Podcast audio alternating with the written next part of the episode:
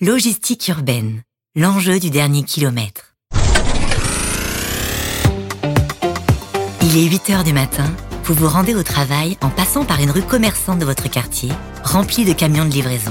L'un d'eux décharge une cargaison pour le boucher, un autre des cagettes de fruits et légumes pour le maraîcher, pendant que le livreur d'un utilitaire sonne à la porte d'un immeuble, un colis à la main. En quelques minutes, vous voilà projeté dans le monde de la logistique urbaine. Sonopolis. Bienvenue dans Sonopolis, le podcast qui donne de la voix pour penser la ville de demain.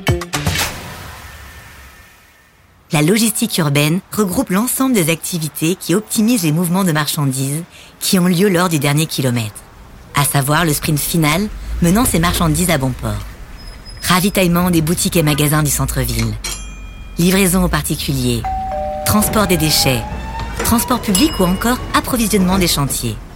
La logistique urbaine organise tous ces flux urbains et vient participer au dynamisme et au bon fonctionnement de la ville. Car le moins que l'on puisse dire, c'est qu'il y a du monde sur les routes de nos villes. Depuis quelques années, et notamment avec l'essor du e-commerce et de la montée en puissance des livraisons aux particuliers, les activités liées au transport de marchandises en ville explosent. Elles représentent aujourd'hui 20% du trafic urbain routier global et pose de nouveaux défis pour la ville. La logistique urbaine est avant tout un défi économique, mais c'est aussi un défi environnemental. L'ADEME, l'Agence de l'environnement et de la maîtrise de l'énergie, estime que les flux de marchandises utilisent aujourd'hui majoritairement le diesel et génèrent 25 à 30% des émissions de CO2 et 40 à 50% des particules fines liées au transport urbain. La logistique urbaine devient alors un levier de transition énergétique pour des transports de marchandises plus responsables, notamment avec l'utilisation d'énergies alternatives au diesel et le développement d'autres types de transports. En définitive, dites-vous qu'une ville où l'on circule mieux, c'est une ville où l'on vit bien. Et c'est tout l'objectif de la logistique urbaine.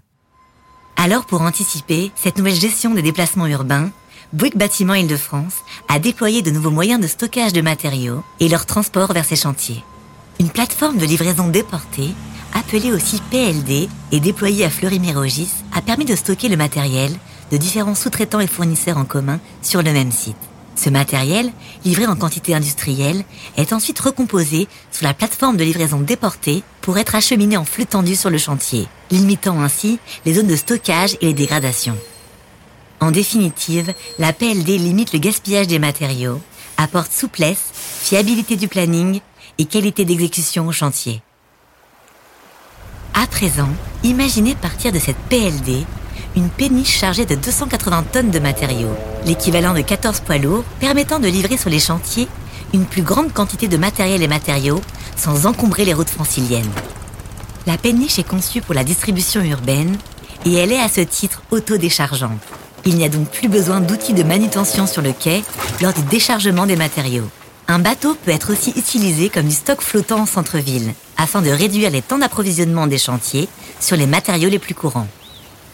Du point de vue de l'impact environnemental, le bateau utilisé est un des plus économes en carburant, et un cousin du même type arrivera en septembre 2022 avec une propulsion 100% électrique alimentée par de l'hydrogène vert.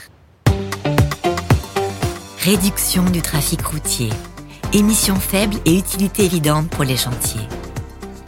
Cette plateforme de livraison déportée, associée au transport fluvial, est un exemple qui répond parfaitement aux défis des transports urbains et que le groupe Bouygues déploiera à l'avenir sur un maximum de chantiers.